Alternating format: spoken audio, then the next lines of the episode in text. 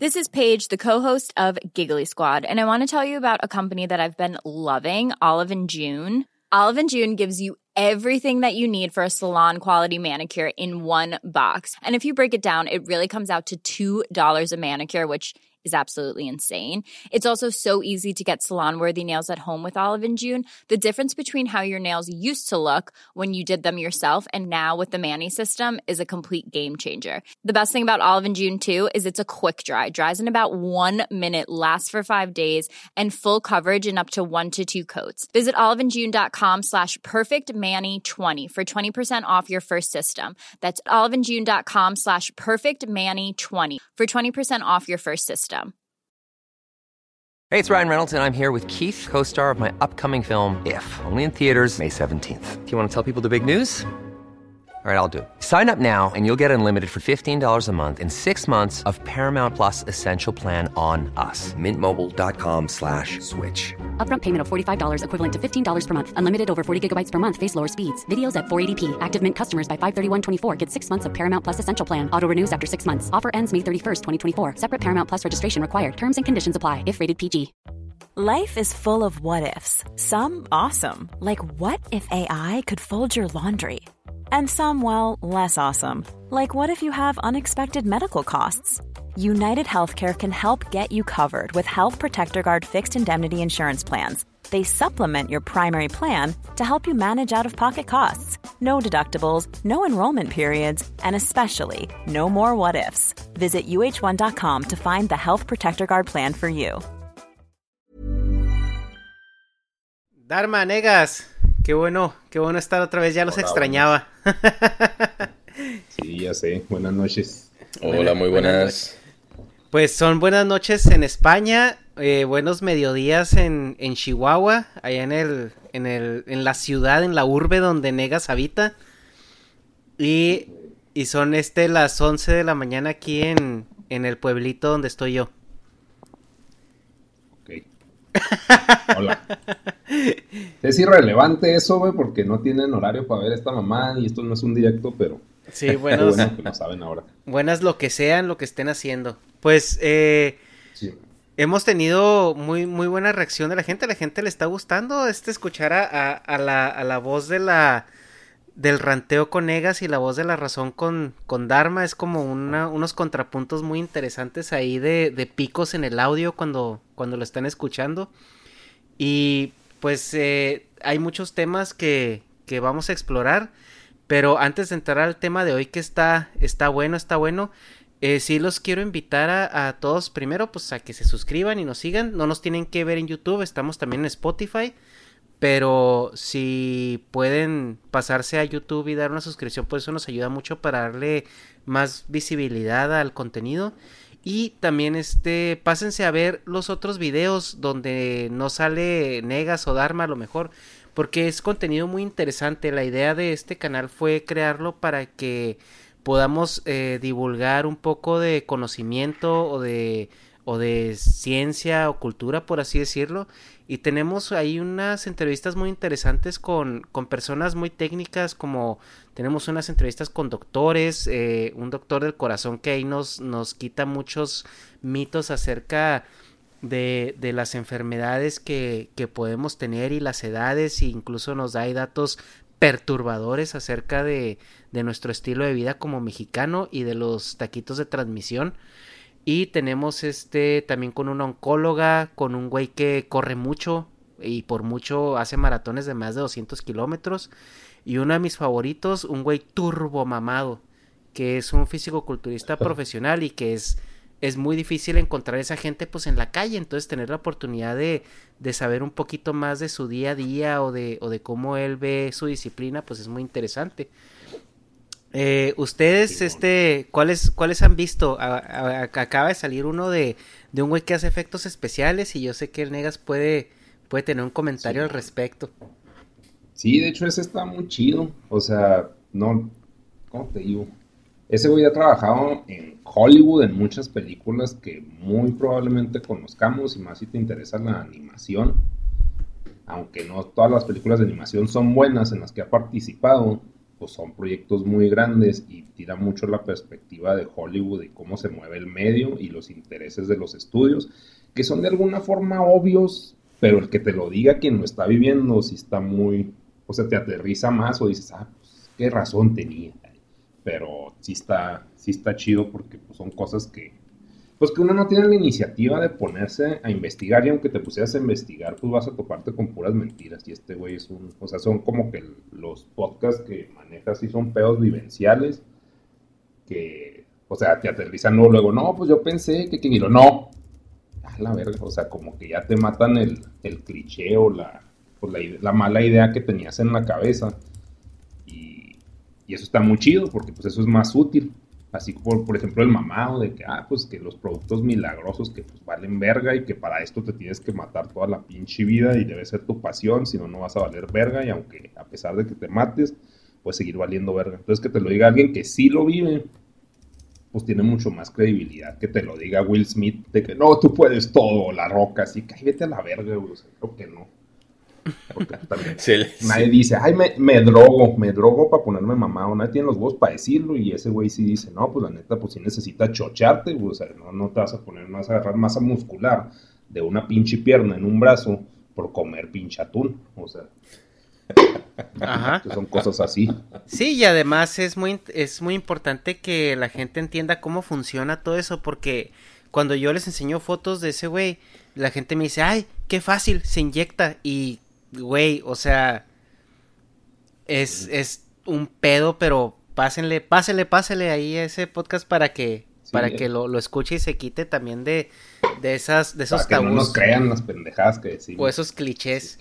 Y, y tú, Dharma, ¿has tenido alguno que te haya parecido yo, particularmente? Yo recomiendo y me gustó mucho el de, el de la entrevista a la oncóloga, ¿no? Bueno, la, la oncología es la disciplina médica que se dedica a investigar y tratar el cáncer, que yo creo que es una enfermedad que todo el mundo más o menos eh, tenemos, no voy a decir contacto, pero bueno, si conocemos a alguien, tenemos familiares, conocidos. Es decir, el cáncer es algo del cual todo el mundo ha oído hablar, pero que muy poca gente tiene de verdad un, un conocimiento sobre ello, ¿no? Si a ti te preguntan, oye, ¿tú qué sabes del cáncer? Pues vas a decir, bueno, pues es una enfermedad muy jodida, que se, se, extiende ¿no? por todo el cuerpo si no se trata, si no se cura, pero realmente hay muchos misterios, como por ejemplo, pues bueno, ¿por qué en algunos el cáncer en cuestión de meses ya te lleva a la tumba y en otros casos pues la persona puede estar durante años con ese cáncer?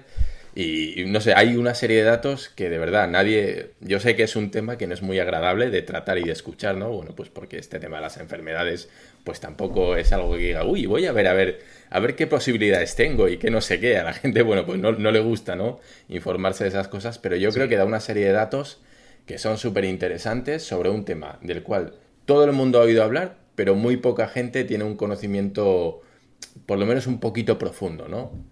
No sé, a mí al menos, si me hubieran dicho, oye, ¿qué sabes del cáncer? Digo, jo, pues que la, gente se muere de ello, ¿no? Pero más allá de eso, eh, hay muy, muy poquito conocimiento, o al menos esa es la sensación que me da. Y, joder, escuchar a alguien que, que da mucha más información, que sabe del tema, se aprende muchísimo. Y yo, yo, desde luego, lo recomiendo. Como digo, no es el tema más agradable, tal vez, pero me parece que es algo, bueno, pues cuanto menos interesante. Sí, y a mí lo que me voló la cabeza de esa entrevista fue cuando me comentó la parte social, cuando el cáncer le pega a un jefe de familia, ¿no? Que dice, no hay asociaciones que atiendan a los, a los hombres adultos padres de familia. Casi todas están enfocadas o en la mujer o en los niños. Y cuando eres el padre de familia que tiene que llevar el sustento, dice, muchos padres prefieren morirse antes de dejar sin comer a sus hijos. Y es así como que, ay, güey, o sea, son cosas que no lo ves, o sea, porque los medios son muy, muy morbosos y siempre te van a poner al niño pelón o a la mujer desvalida, pero nunca te ponen a, al, al, al hombre que está a cargo de una familia, sobre todo en, en un mundo socioeconómico donde... Aquí Sí, aquí en España, por ejemplo, no sé, no sé a qué opinólogo de estos, ¿no? Como nosotros un poquito, que somos opinólogos, eh, comentaba, comentaba algo, algo parecido y es que decía que en la televisión, por ejemplo, se ven muchas campañas contra el cáncer de mama, pero en cambio apenas se ven contra el cáncer de próstata, ¿no? Que digamos que es el cáncer que, afecta a los hombres. Y yo, y tenías razón, yo no recuerdo haber visto ninguna campaña en televisión o en, cartelería sobre cáncer de próstata, pero el de, el de, cáncer de mama seguro que todos hemos visto un montón de anuncios, de fotos con una mujer con un seno eh, cortado o amputado, etcétera, etcétera, ¿no? Entonces, bueno, pues un poquito a colación de lo que tú comentabas. Sí, Sí, no, pero pues también hay de tener que ver que, que, el examen del cáncer de mama es, es tocarte este muy románticamente el área y, el cáncer de para detectarte el de hombre es meterte un dedo por ya sabes dónde, ¿no? Sí. pero bueno, no, pero sí es, sí es muy muy interesante porque después de eso vienen las complicaciones económicas, digo, sobreviste al cáncer y luego vives endeudado. Oigan, perdón. Y todo eso. ya vamos a hablar de esta o sea, ya estuvo. Vamos a hablar del cáncer, ¿eso se trata el podcast o qué? No, no, no, es que sí está, bueno, nos, nos desviamos un poco. Vean, vean los videos, güey, que lo vea, que lo diga la doctora. Yo creo que Así es. agarrar un buen contexto con eso. Está bien. Perdón. Pero bueno, el tema de hoy eh, lo, lo veníamos platicando y creo que es algo que todo mundo eh, se enteró esta semana, al menos en, en Latinoamérica, y no sé hasta dónde llegaría de, por parte de de, de Europa. Ahorita a ver, a ver qué tal. Pero eh, vamos a empezar con un poco de introducción para ir más o menos viendo que, que esto no es algo eh, eh, exclusivo de, de, de, México, que es una situación atípica. En diciembre del 2018, la academia, que es la que entrega los Óscares, anuncia que Kevin Hart va a ser el host para la siguiente entrega eh, de los premios que pues viene siendo en marzo. Si recordamos, los Óscares eh, tenían un host que era normalmente un comediante y pues eh, entretenía en el show en lo que en lo que pasaban de premios a premios. No pasaron dos días cuando la gente enardecida o no sé cuál fue la motivación empezaron a sacar tweets de Kevin Hart de hace como 10 años, donde los tweets uh, alucían como que él era una persona homofóbica, machista y misógina. Cuando estos tweets se referían a, qué hubiera hecho él si se enterara que su hijo es gay. Eh, al cual pues eh, su respuesta era pues un poco eh, sí machista y, hasta cierto punto homofóbica, pero dentro de un contexto de comedia porque él es un comediante y se destaca por ser un comediante un poco irreverente. Pues bueno, se hizo, se hizo un relajo, una turba enardecida y la academia dijo, ¿saben qué? Pues no va a haber host. Censuraron o cancelaron a este personaje. Eso lo hemos estado viendo en repetidas ocasiones cada vez que un hombre eh, salta a la luz por alguna, alguna participación en algún foro o en algún, en algún tema y ahorita en México está muy, muy, muy fuerte también ese movimiento. Lo vimos eh, el año pasado con un comediante que se llama Mau Nieto que hizo un tweet en apoyo al, al, movimiento feminista eh, cuando fue el Día de la Mujer el 8 de marzo del año pasado.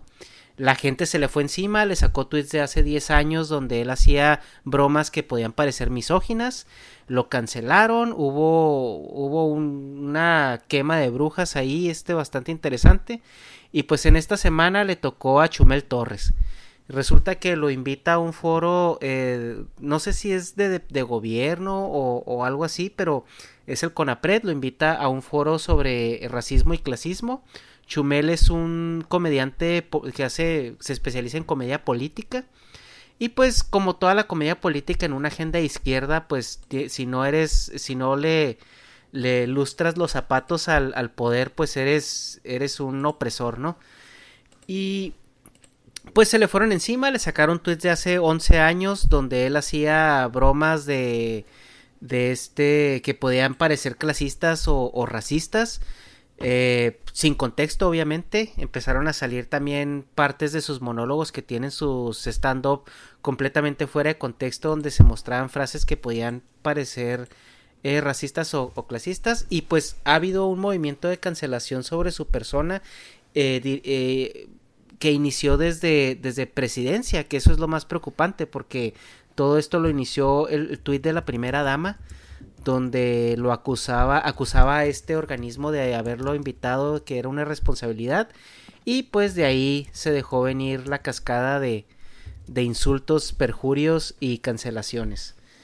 Y pues el tema de que queremos abordar en este momento es precisamente eso, lo que es la censura y la cancelación y de dónde viene, dónde se experimenta más y cuáles son los grupos que realmente están eh, más involucrados en este tema. Ok. Bueno. Pues ya. Bueno, pues a mí se me hace, por ejemplo, el, el caso de la cancelación de Chumel yo cuando pues, vi los tweets de ese pedo me metí al desmadre, estúpidamente, güey. Caí en el anzuelo clickbait de, del morbo idiota. Pero, o sea, pues yo decía, pues es que, o sea, no sé, como yo viví en el DF, güey, como que sé que todo el, ámbito del entretenimiento, pues es clasista y elitista, güey. Es mamón. Entonces, como que ese tipo de humor es muy común en el medio. Entonces yo decía, pues, ¿por qué les pica el ano? Si, o sea, si así es, siempre así ha sido. Twitter, güey. Por ejemplo, en la temporada esa que dices de Kevin Hart, que tuiteó cosas, Twitter se caracterizó por manejar un humor muy pinche ácido. Muy culero, muy mierdoso. Y pues Chumel también en esa época, cuando le sacaban sus tweets viejos de que eran malos, para el contexto actual. Pues también, o sea, pues obviamente, pues las reglas cambian, güey, o sea, todo, todo, todo ha cambiado, pero, o sea, pues en todo, caso, pues está mal, bueno, no está mal, pero, o sea, pues existe la evidencia de un humor pasado y también, por ejemplo, a Chumel le gusta mucho el güey de padre de familia, ¿cómo se llama? El ah, Peter Griffin. McFarlane. McFarlane. Sí, no, el que lo hace. Bueno, ah, Seth, MacFarlane. Sí, Seth MacFarlane. Simón, ese compa, el humor que maneja el set también está bien culero, güey. O sea, es culo, es hiriente, güey, es agresivo. Entonces, como que sí veo la influencia ahí que pudiera tener, güey, porque todos nos, pues, o sea, como que el pedo de Chumel, yo decía, pues es que porque hacen tan, tanto pedo, pero lo único que le vi mal, güey, fue que sí le tirara mierda o, que estuviera hablando de un niño, del hijo del, peje. Eso sí está mal porque pues ese güey, ¿cómo sabes defender, güey? Lo güey está en secundaria o no sé, en prepa o en primaria. Pues pinche, pues claro que le va a llover mierdísima a diario, güey. O sea, si ya por ser el hijo del papá, güey, le llueve y lo que todavía lo apoden, pues así como, ¿cómo te defiendes, güey? Así como cuando le tiran mierda a Maverick, o sea, pues son chavitos que pues no pueden manejar esa pinche cosa social y más porque ellos no decidieron ser sociales, simplemente les tocó ser así unos íconos públicos. Entonces ahí está ojete porque le estás tirando mierda pues a un chavito que pues no tiene como que voz ni voto, literal. Entonces eso sí se me hizo ojete. Pero pues como que dentro del humor de Chumel se entiende, pero pues Cainón. Y yo creo que por eso se quejó la mamá, güey. O sea, que es la primera dama, así de que pues ya no estés cagándola, güey. Ya lo que sacan de que, ay, es que es clasista y la chingada, pues yo considero que sí, sí es cierto, pero así es, güey. O sea, quien, quien se vaya al DF y se meta al medio, pues te vas a dar cuenta que la gente es bien mierda y lo más en el sequito del estando, porque vi unos videos de Vine de que hace con O'Farrill y pues así bien culeros y una amiga bien indignada. No, es que lo de la yum, si es yumbina, güey, o no sé qué, qué le ponen a las bebidas para que las viejas aflojen. Creo que sí. Sí, Yumbina lo que nada las vacas. que, ajá, que le puso, o sea, hicieron un sketch, bueno, un Vine de eso. Y así bien ofendida, es que está bien mal porque es aceptar la cultura. Y yo así, no, o sea, no creo que haya sido su intención. O sea, es como crítica de las cosas que pasan, haciéndolo humorístico, más no aceptándolo. La gente es muy pendeja. Somos. Entonces, pues así, ay, no, entonces Chumel este, vio la vieja, así que no, no, cabrón, ese es un puto sketch. Y el personaje que está haciendo Chumel, pues también es un pinche white patán. Ajá. Porque no ven en los dos lados de la pinche moneda. O sea, pues también, como que lo que afectó mucho a Chumel fue, pues de que lo, lo consideran un periodista, güey. O algo así, güey. O sea, porque da noticias pero pues el güey no lo es. Sí, y ya desde ahí pues la gente, o sea, y él lo ha dejado muy claro. Así, Ajá, no, pero la gente es pendeja y lo sigue viendo y hasta te digo, por sacar las notas, pues pueden decir, no, este güey, o sea, y lo... y hasta le inflan quizás, pues, el ego, no a él, pero, o sea, a la imagen de él, de que es el periodista mexicano número uno, o sea, cuando lo entrevistan, así lo han de manejar, güey. Es el que más influye en los jóvenes mexicanos y, y que pone sí es cierto, pero pues el güey, o sea, no porque haga las cosas significa que sea un López Dóriga, güey. O sea, que sea un pinche güey de las noticias así, serio. sí, un, desmadre ese güey. Un periodista con, con el rigor periodístico, por así decirlo. Sí, o sea, no, y ahí, ahí antes, antes de que Dharma entre aquí en su participación, ahí perdón Dharma, pero ¿no te acuerdas también con el presidente anterior que a, a las hijas no las bajaban de putas, güey? O sea, y era y, era la agenda de la izquierda, o sea, los que ahorita están defendiendo a capa y espada a este niño, que estuvo mal, y estuvo mal, la verdad. O sea, porque pues como dices tú, es un niño. Pero también no te, no te molesta la doble moral, o sea, donde, ay, sí, que con un niño, cuando ellos eh, seis años seguidos no bajaban a estos otros niños de lo que ellos querían.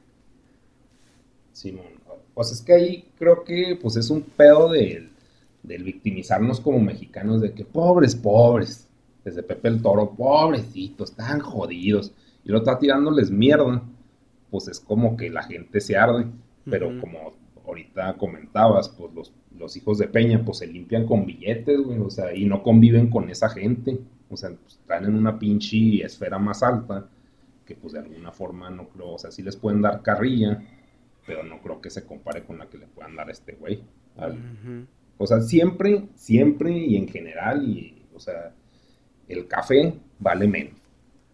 O sea, el blanquito vale más. Y eso es, no es pedo de que, ay, negas, no mames, o sea, es pedo que así es, güey. O sea, no, no, no estoy pinche, estoy descubriendo el hilo negro, qué chingados, o sea, lo vemos en todas pinches partes, güey. Que lo quieran meter a huevo de que, no, no es cierto. O sea, que sí, no es cierto, güey. Pero la forma en la que quieren cambiar el pinche paradigma, pues, o sea, se puede decir, pues, todavía no pasa, güey. O sea, porque por más que pregonen que todos somos iguales, no es cierto, güey, pues como en la granja de Orwell, güey. Así que todos somos iguales, pero unos somos más iguales que otros, o sea, o sea, güey, hay pinches, pues ese es un pinche placebo social.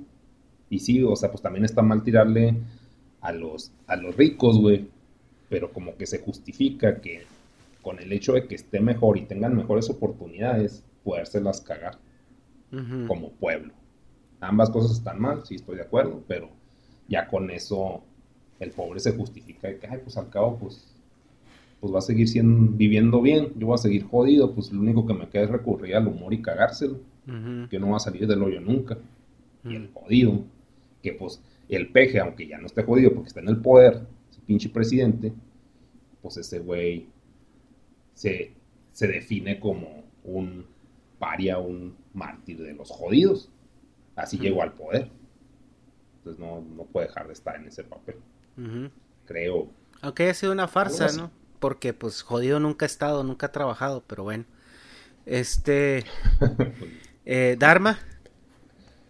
Eh, bueno, sí, a mí me pilla, me pilla lejos, en el otro lado del charco, entonces yo no tengo mucho, mucho contexto y desde luego ni siquiera tengo eh, nada, no, no, es comparable la experiencia que yo tengo con la que tenéis vosotros allí, que bueno, pues vivís de primera mano, ¿no? Todo eso que estáis comentando respecto a, bueno, pues decías tú, el color café y, el color blanco, etcétera, etcétera bueno, no sé si por suerte o por desgracia, aquí en España no, no es tan patente ese, ese, tipo de diferencias. Pero bueno, yo estoy de acuerdo. Em, lo, que, lo que decís de por qué a veces sirve, a veces no, depende del bando. Y sobre todo, creo que ha estado muy acertado, eh, Nega decía, o sea, eh, totalmente descontextualizado. Es decir, este tipo de comentarios que hacen y que buscan en Twitter, ¿no? Casi parece que hay una persona o un sector dedicado a buscar la mierda de otras personas en Internet, que eso es algo muy preocupante, ¿no? Siempre, siempre que alguien sale a la palestra, que sale al, mundo público, parece que hay gente que ya está buscando, recabando, eh, a ver este tipo qué cuentas tiene y a ver hace 10, 15 años qué puñetas escribió. Bueno, eh, a mí eso me da, me da un poquito de miedo, la verdad. Yo no tengo redes sociales, pero quienes tengan y el día de mañana puedan volverse medio famosos, ¿no? que pues cuidado con eso. Mm, no lo sé, no lo sé. Eh, a mí estas cosas me dan un poquito de, de, reparo, la verdad. Pues que eso que comentas es algo eh, a lo que también quería llegar yo de o sea, ¿dónde están estos grupos de gente que se van y se meten, o sea, y, y rascan y rascan? Porque, güey, nadie se acuerda de lo que viste en la tele hace dos meses. O sea, obviamente fue alguien que estaba, que, que se metió a eso. O sea, y le rascó y le rascó. Y Chumel tiene miles y miles de tweets, güey. O sea, fue alguien que duró horas y horas y horas, o un grupo de personas, güey, que duró horas. Sí, no, yo, digo que son contratados políticos, güey, partidistas, o sea, hay un sueldo para esas personas. O sea, no creo que sean así pinches los, los superhéroes mexicanos justicieros, güey. O sea, es de que hay una agenda política detrás. No puedo decir que el peje los pague, güey, pero Morena o a alguien, güey, o algo y la... que tiene un interés en, en cagársela la pregunta es, ¿por qué ahora? Es decir, esos tweets llevaban ahí 10 años. ¿Por qué se sacan ahora? Pues si tan ofensivo era, ¿qué ánimo hay de sacarlos a la luz ahora? No podía haber sido hace dos años cuando no tenía, bueno, pues esta oportunidad que le han dado o este proyecto. No, tiene que ser ahora. Sí. Es por la. Yo digo que es el factor referencia bibliográfica, como en las tareas de la escuela en mis tiempos. Era así de que, ah, pues fui a ver este documento acá este recóndito de la biblioteca. Y es así de que si ahorita te digo, ah, pues eres un ojete, o no, eres, no sé, eres clasista. A ver, ¿de dónde sacas? No, mira, hace 20 años dijiste, por tanto, eres. O sea, por eso, o sea, es, es de timing.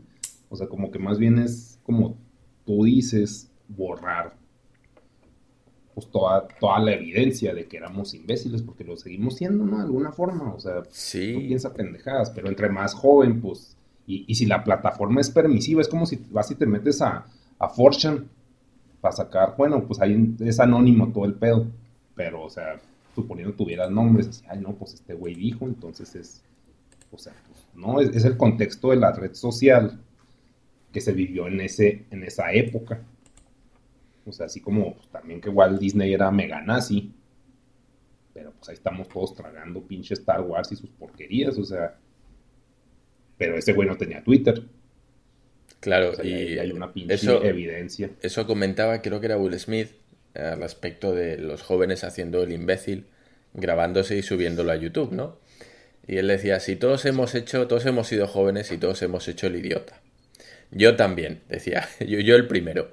Por suerte, en mi época no había cámaras grabando constantemente, con lo cual la idiotez que hacías se quedaba en el momento y en petit comité, es decir, era algo temporal, ¿vale? Todas las cosas que hoy en día subimos a internet son atemporales, todo el mundo va a tener acceso a ello. Y ese es un problema del cual no somos conscientes. Yo cuando era pequeño y me iba a los columpios o me iba a no sé qué y hacía el idiota o tiraba piedras contra una casa o huevos podridos, oye, pues ahí se quedaba, nadie lo sabía, lo sabían los dos amigos que habían ido contigo y, y el dueño del establecimiento al cual le habías echado los huevos, ahí se quedó. Pero hoy en día no, hoy tienes a alguien que está grabando o una persona que pasa por ahí, cámaras de seguridad, y esa pendejada se va a quedar grabado en Internet y podrá ser utilizado en tu contra, ¿no? Como dicen, todo lo que digas podrá ser utilizado en tu contra. Y ese es el peligro latente que hay a día de hoy. No somos conscientes de que cuando subimos las cosas a Internet, el día de mañana, eso nos puede venir en contra. Es como un boomerang. Y, bueno, lo tenemos tan, tan integrado y es tan orgánico a día de hoy. Un chaval que tiene ahora 12 años, 13 años, esa persona ha crecido, ha nacido con redes sociales. Para él es algo natural y no es consciente de, de la carencia de privacidad, ¿no? Que te dan este tipo de plataformas. Y lo que tú decías, hace 10 años, 12, 15 años, joder, yo no soy la misma persona que era hace 10 años, ni seguramente vosotros, y hace 20 todavía menos. Entonces, bueno, pues juzgar a la gente eh, por, eh, por lo que fue en vez de por lo que es ahora, me parece jugar con trampa, ¿no? Sí, y aparte es una, es una cosa muy preocupante porque es incendiario. O sea, tú llegan, prenden el, el, el, cerillo y corren. Porque, por ejemplo, en el caso específico de, por ejemplo, Kevin Hart o de Chumel, eh, encontraron tres, cuatro tweets de miles y miles que él tiene y con una antigüedad bastante despreciable. Entonces, eh, ahí Twitter es, un, es una plataforma que es la plataforma del mame. O sea, lo que esté sucediendo en ese momento es de lo que la gente va a hablar, va a opinar, va todo eso. Tienes 140 caracteres. Bueno, hace poco lo, lo, lo dobletearon, eso me parece. Y, pero en 140 caracteres no puedes ponerle contexto a nada. O sea, obviamente, si tú tuiteas algo, por ejemplo, si yo ahorita tuiteo algo y digo, ay, próxima vez que vaya a la calle, tengo que hablarle bien a, a, un, a, un, a una persona de color, no me vayan a matar. O sea, en 20 años ese tweet no, va, no se va a leer igual. Porque ahorita eh, tiene un contexto. Y tiene, tiene algo que, que, que se relaciona con lo que está sucediendo en ese momento. Entonces, si tú lo lees fuera de ese contexto, lo puedes interpretar como tú quieras. O lo puedes poner en la situación que tú quieras. Entonces también eso es en parte injusto, además de, de todos los años que tiene antigüedad, que es como Dharma menciona, ¿no? O sea, a lo mejor hace cinco años el humor que andaba de moda era el humor misógino. A lo mejor hace diez años el humor de moda era el humor homófobo. Y lo vemos, acordémonos de los comediantes con los que crecimos nosotros. O sea, ellos trataban un humor bastante ácido y cuando hacían personificaciones de una persona homosexual eran muy exageradas y cuando hacían personificaciones de una persona de color o indígena eran también muy exageradas. Porque eso es la comedia, la comedia es una caricatura. Eh, para hacer el chiste necesitas caricaturizar el personaje. O sea, no es, no es que, que, ellos sean ni clasistas, ni racistas, ni homófobos, ni nada por el estilo. Que sí hay gente. Sí hay gente que por cultura o por... Yo creo que más por cultura, o sea, tienden a hacer ese tipo de cosas. Porque los americanos tienden a ser más racistas agresivos. Porque está en su cultura, porque ellos les enseñaron que los blancos son mejores y que los otros son, son inferiores. Porque los, los mexicanos son clasistas y todo eso, pues por lo mismo, porque te enseñaron que si tienes dinero tienes el poder y no nada más eso importa. Sí, o sea, y no es enseñanza así de de que de que sea una mentira, o sea, es una pinche realidad. O sea, no es como de que, ay, sí, los que tienen el poder, pero no es cierto, porque yo puedo, o sea, pues también, no sé, es que está bien pinche raro, pinche cancelación, o sea, como que, pues, ¿cuál? Yo digo que siempre hay una agenda, siempre, siempre. O sea, y pues, como dice Papi Peterson, güey, pues es de que, o sea, si estás con esa agenda, pues también se deben de apegar a que algo malo tienen, güey. Nomás que eso nunca lo hablan. O sea, pues así como, no sé, Chumel la cagó, órale, válido. Pero también que se ponen a echarle nomás a Chumel y que no, pues es que no mames, o sea, pues, güey, todo es así. Y se me hace muy meco que no lo vean. O sea, hasta en las pinches series, siempre todos los clichés de, del medio de la farándula es que es, es gente mierda, güey. Y, y, es un factor importantísimo para llegar al pinche poder, ser ojete, güey. O sea, así como tipo narcisista o no sé qué seas. O sea, que siempre quieras estar tú en el trono. Es un juego de tronos, güey estar así chingándole y chingándole, y es chingar al prójimo. Es un ambiente muy tóxico. Entonces, como que eso, pues a vos se va a venir permeando a lo que ejecutas. No se me hace que Chumel sea mala persona, güey. O sea, es, es un fresón. Sí, sí es un fresón. Creo que cae en la categoría, pues, de panista, güey. O sea, que es, que es un blanquito que, que, pues, es más fácil que llegue a los círculos de poder por ser blanco y por tener una educación pues de una persona blanca. ¿Cómo definimos eso? No sé, güey, lo estoy diciendo lo pendejo, pero acá pues o sea, pues de que le fue mejor, le fue mejor, pero pues también toda la gente con la que convive es ojete, güey. Entonces a vos se te pega. Yo cuando me fui al DF, o sea, sí cambió un chingo, o sea, y se me hace un ambiente mega tóxico. Pero, o sea, el, decir, ay, no mames, es Chumel así, no, pendejos, o sea, es todo, güey, todo está así rancio, güey. Es como, pues, si te metes a Televisa, güey, o sea, pues, como, no, no sé, no sé cómo ponerlo, o sea, como que se me hace muy meco poner de, pobres, de que Chumel está mal. Es el único punto aquí. O sea, no se me hace que esté mal. Está, así es, güey. Y si quitan a Chumel, otro güey va a ocupar su lugar. Sí, ya, a mí lo que me... Porque así es el medio, güey. Sí, Dharma, ¿quieres decir algo? No, no, adelante, adelante, sigue. Te digo que a mí lo que me preocupa mucho es que esto se ve muchísimo más cargado de lo que viene siendo la agenda de izquierda o progresista más que de, de una agenda de derecha. O sea, siempre estos ataques, estas cancelaciones, este tipo de cosas viene en un 90% o más veces desde una agenda progresista. Y, y, vemos también que los que están con, con esa agenda, eh, digo, en México tenemos ejemplos bastante este, deplorables de pseudo periodistas que incluso eh, se subieron al tren del mame con esto y empezaron a decir que invitar a Chumel a un foro de discriminación era como invitar a Hitler a un foro de derechos humanos. ¿Cómo, cómo de forma tan laxa eh, usan esa comparación, güey? O sea, esa comparación es, es irresponsabilidad por relevancia. Y. Sí, y, güey. Se mamaron. Es un comediante, cabrón. Es un comediante. Los comediantes usan lo que hay en la cultura para hacer comedia. Ellos no crean cultura. Y también la gente, la gente los, la gente los, los eh, incrimina o los, los eh, apunta, sobre todo los de izquierda progresistas, como si ellos fueran los que hubieran creado ese ambiente, güey. O sea, cuando, cuando ves a, las personas en el gobierno poniendo apodos, insultando gente, eh, incluso dividiendo más las castas, ahorita chairos, fifís, este, los neoliberales, los conservadores, o sea, ya todo el mundo tiene una etiqueta, güey. Y, y, el, y realmente, o sea, lo que usa el comediante es lo que hay en la cultura para, para hacer reír o para tener una opinión o lo que sea, güey. Y en el caso de Chumel, o sea, es como, güey, o sea, es como tirarle eh, al, al, granjero porque no llovió, güey, o sea... o porque ha usado un fertilizante que todos usan. ¿Cómo se llama ese que es mega malo, güey? es el único que puedes usar. No sé. No, no, no. No, es un fertilizante, es un... Pues no, no, no estoy muy letrado en esa parte.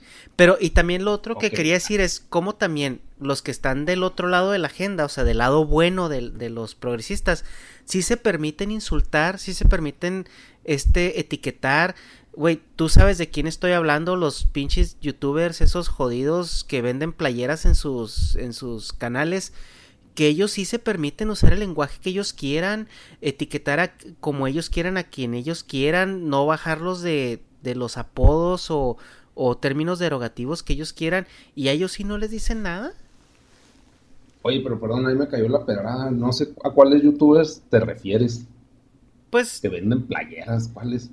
Pues qué bueno que no los ubicas, güey. Luego, te digo quiénes, güey, pero pues mucha gente sí va a saber quién. Ah, ok. Bueno, pues ahí lo pones en, los links. No, menos. No, pues algo que. Van a saber.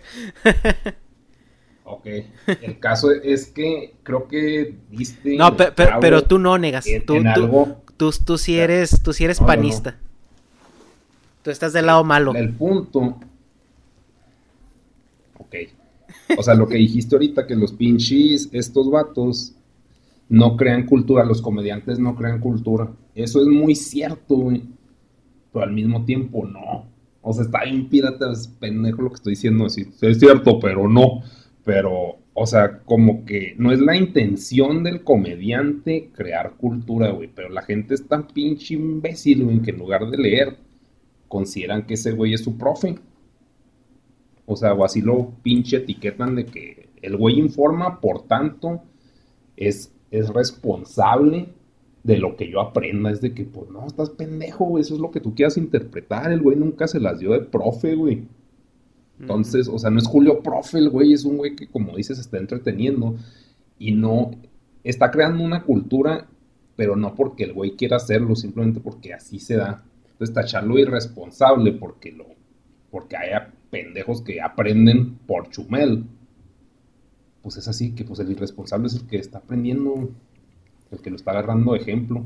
Mira, eso, eso es muy sencillo. Eso se, se, resume en que el humorista lo que hace es crear tendencia. ¿Vale? Digamos que es un poquito como, como la Real Academia Española, que es la que hace los diccionarios, que todo el mundo conoce, y lo que hace es, la Real Academia Española no se dedica a crear nuevas palabras o términos, lo que hace es recoge las palabras que se usan en la calle. ¿Qué pasa? Si la gente en vez de decir croqueta dice concreta, la Real Academia va a recoger concreta como término aceptable, aunque gramaticalmente sea incorrecto. Como la gente lo dice mucho, la Real Academia dice, bueno, pues no me queda otra que aceptarlo dentro de mis términos. Pues el humorista es lo mismo, el humorista lo que hace es recibe lo que percibe en la calle y con eso hace su trabajo, es decir, su humor, sus sketches, sus chistes. ¿Qué pasa? Inevitablemente va a crear tendencia. Cuando un chiste es, bueno o ha hecho un buen monólogo, la gente se va a quedar con lo que dijo, lo va, lo va a retuitear, lo va a escribir, ah, sí, lo dijo no sé quién, estuvo bien chido, muy acertado. Entonces, ¿qué pasa? Que empieza a generar esa tendencia, ¿vale? La gente empieza a imitarlo, a copiar la, frase que dijo, la manera de hablar. ¿Él lo hizo con esa intención? Por supuesto que no. Para él era su sketch, era su trabajo hacer reír a la gente y ahí se termina su responsabilidad. Él no es creador en el aspecto de, no lo hace con un afán creador ni de que se difunda, lo hace, bueno, pues porque se gana las lentejas con eso, se gana la comida con eso. Pero bueno, es inevitable que cuando tú haces una obra, da igual una serie, una película, un dibujo animado, son, se, se, convierten en referentes culturales y en ese aspecto, pues bueno, tienen responsabilidades. ¿Hasta qué punto? Sí, pues, o sea, ese es el punto que como no hay un punto definido de cuál es el límite de su responsabilidad, se la achacan toda. Así que no, es que tú eres el que está mal así que, pues, o sea, sí, sí estoy mal, güey, pero pues soy uno más del montón, güey. Y al mismo tiempo, pues es, bueno, yo, me guío mucho por esa filosofía, pero pues igual estoy mal. Es tómalo de quien viene. O sea, si viene un pinche ratero decirme no robes, es de que cállate, güey. Pero el mensaje, aunque es bueno, para mí lo filtro. Entonces, si, si Chumel me quiere decir no seas clasista y veo que es clasista, pues así que ay, cállese, güey. Pero el mensaje es bueno. Entonces, o sea, ¿para, ¿por qué me van a poner, ay, pues tú eres bien clasista y la chinga, pues ya lo estoy viendo? O sea, ¿para qué les cargo eso? No sé, no sé si os, suena un tipo italiano que está viviendo en, México, un tal, tiene un canal de YouTube, creo, tal Lord Banquetas, no sé si a alguno le suene. Sí, sí. Sí, os suena. Yo sí lo vi. Bueno, vale. bueno, pues el tipo ese en uno de los vídeos eh, tiene estas que respondiendo preguntas, ¿no? Que le envían los suscriptores. Y el, tipo comentó en uno de los vídeos que le habían preguntado, que le preguntaron mucho por qué hablaba con tantas maldiciones. ¿No? Que si chingado por aquí, que si tal por allá. Y decían, ¿por qué hablas tan mal? Y él decía, yo no es que hable mal. El mexicano que yo sé, el español que yo hablo, es el que escucho en la calle. Es decir, si yo voy por la calle y escucho, qué chingados, esto es, esto es una mierda, o qué putiza, que no sé qué, él absorbe ese lenguaje. Él no es que hable mal, él habla el lenguaje que escucha. Entonces decirle de una manera hipócrita, oye, ¿por qué hablas con tantas maldiciones, no? ¿Qué, qué mal hablas? Él dice, güey, yo hablo el puto español que se habla en la calle. No me vengas ahora diciendo que yo hablo un mal español, un mal mexicano, porque es el que escucho en la calle, ¿no? Como diciendo, claro, me venís a mí a achacar que yo hablo, de la chingada y que no sé qué. Ay, cabrón, no seas no seas cínico. Si todo el mundo en la calle, no, que de la chingada, que no sé qué. Oye, pues no mames, o sea, ¿qué, esperas que hable, no? Si es lo que escucho, yo nada más recojo lo que hay en la calle y lo aplico. No vengas ahora a mí a decirme que soy un mal educado por hablar mal. Sí, sí, de hecho. Sí, en el clavo ahí. Ay, güey. Y a mí... si me, si me permitís, eh, estamos hablando de la cultura de la cancelación y aquí he encontrado una, pequeña definición sacada de la, de la Universidad de mis cojones. Eh, Eh, bueno, pues para la gente que me imagino que ya todo el mundo sabe de lo que estamos hablando, después de estar hablando sobre todo una hora ya nos habremos hecho una idea, pero bueno, por si acaso hay alguno que quiere para un trabajo de clase la definición de la, de la cultura de la cancelación, he hecho una recopilación y bueno, me lo he medio apañado. Digamos que sería el ánimo de boicotear a través de las redes sociales a una persona o institución como respuesta a haber compartido una opinión controvertida, controversial para vosotros, o cuestionable, vamos, lo que se conoce como políticamente incorrecto. La parte interesada en cancelar llamará a sus seguidores para que denuncien las cuentas de las redes sociales de la persona o grupo objetivo. Esto, bueno, pues eh, puede derivar en disminución de cualquier carrera, sobre todo si se dedica a esto de tener seguidores, bueno, pues este tipo de cosas, ¿no? Bueno, pues eso sería un poquito la, cultura de la cancelación, ¿no? Eh, como bien habéis indicado, trata de descontextualizar totalmente eh, el tema, olvidan la ironía y el sarcasmo no existe, que son herramientas fundamentales, como decíais, de un humorista. Si a un humorista le, quitas la ironía y el sarcasmo, le quedan una mierda de chistes que no hay Dios que se ría con ellos, ¿no? Entonces, a mí me preocupa en concreto la censura del humor que trae esto consigo. Para mí esto es el comienzo de la dictadura. En cuanto el humor y las críticas comienzan a ser censuradas, yo me echo a temblar. Así es.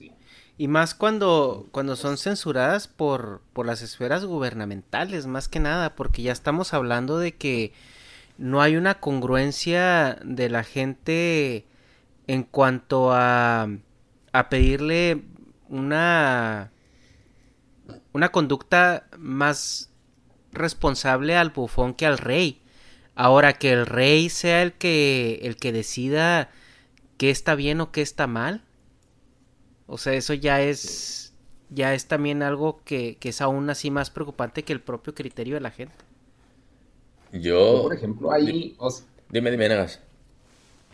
Este, pues yo, por ejemplo, ahí considero que sí nos tocó una época muy buena para vivir, donde nuestra opinión es pseudo relevante, o mínimo la podemos expresar.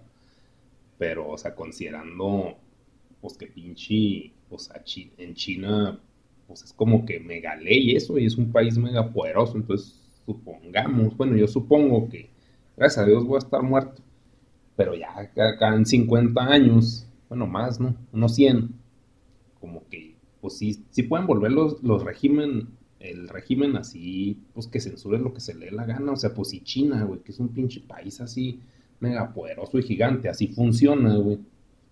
Como que ahorita creo que pues nos dan el, el, lujo de poder hacerlo, ya que entre nosotros nos estemos despedazando, pues es, pues es estúpido, pero creo que eso se va a acabar eventualmente. Hombre, eh, sobre todo en tu caso, ¿no? Yo pienso la gente que tiene canales o que vive del humor, como es tu caso, Negas, con tus sketches y animaciones que haces, que pueden llegar a ser políticamente incorrectas o que pueden llegar a ofender a, cierto sector si, si se ponen a ello, ¿no?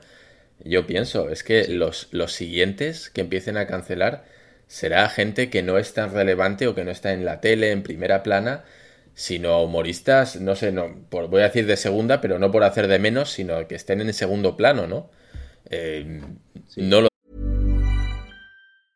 Hey, I'm Ryan Reynolds. Recently, I asked Mint Mobile's legal team if big wireless companies are allowed to raise prices due to inflation. They said yes. And then when I asked if raising prices technically violates those onerous two-year contracts, they said, "What the f*** are you talking about? You insane Hollywood ass." So to recap, we're cutting the price of Mint Unlimited from $30 a month to just $15 a month. Give it a try at mintmobile.com slash switch. $45 up front for three months plus taxes and fees. Promo for new customers for limited time. Unlimited more than 40 gigabytes per month. Slows. Full terms at mintmobile.com.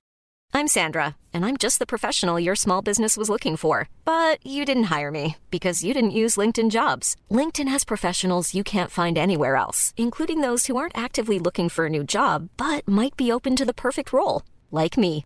In a given month, over 70% of LinkedIn users don't visit other leading job sites. So if you're not looking on LinkedIn, you'll miss out on great candidates like Sandra. Start hiring professionals like a professional. Post your free job on linkedin.com/people today. No sé, no lo sé. Yo también en el otro canal que participo pues bueno, damos opiniones y hacemos chistes que a lo mejor no son, no son políticamente correctos, pero funcionan, funcionan, a la gente le hace gracia y que vengan de arriba o que vengan de un sector a decir lo que tú estás haciendo no puede ser, no se considera, no es humor, es ofensivo. Jo, yo de verdad, si estuviera en una situación como, como la tuya, de, de interés principal, al tener un canal de humor, pues no lo sé, la verdad es que me daría un poquito de que pensar. No, no sé tú cómo lo ves, ¿tú crees que pueda llegar un momento en el cual el, humor que tú tienes pueda haberse atacado? O sea, lo, he vivido desde niño. O sea, no, pero sí, o sea, cuando yo hacía cosas de entretenimiento, pues de niño, así mis cómics en mis cuadernos o lo que fuera, pues me los quitaban los maestros, o sea, pues, o una vez tuve un programa de radio en la escuela y, dije, no, pues es que pinche gente fue al baño y dejaron ahí pinche mojonzote. Se supone que esta es una escuela chida porque dejan la mierda ahí. Y no lo dije así, lo dije pues, con palabras más, más bonitas, pero. Y pues me quitaron el programa de radio. Así que no puedes estar diciendo que la gente, que nuestros clientes, o sea, ustedes estudiantes, no le bajan. O sea, como que me ha pasado y lo veo inevitable porque pues ya también siempre he atacado eso de YouTube, que pues conforme pasa el tiempo se hace más normie, entre más normie tiene que ser más pinche rosa todo, más insípido, pero, pero feliz. Entonces, o sea, sí, sí va a pasar eventualmente, todavía no creo, no, no ha llegado a ese punto, pero ahí, o sea, como que un buen creador de contenido, pues vas brincando de plataformas, así como no estuvo en el radio, pues no es de que, ah, ya me cancelaron, no va a matar. O sea, pues eventualmente salió YouTube, Spotify creo que ahorita es mega, mega permisivo.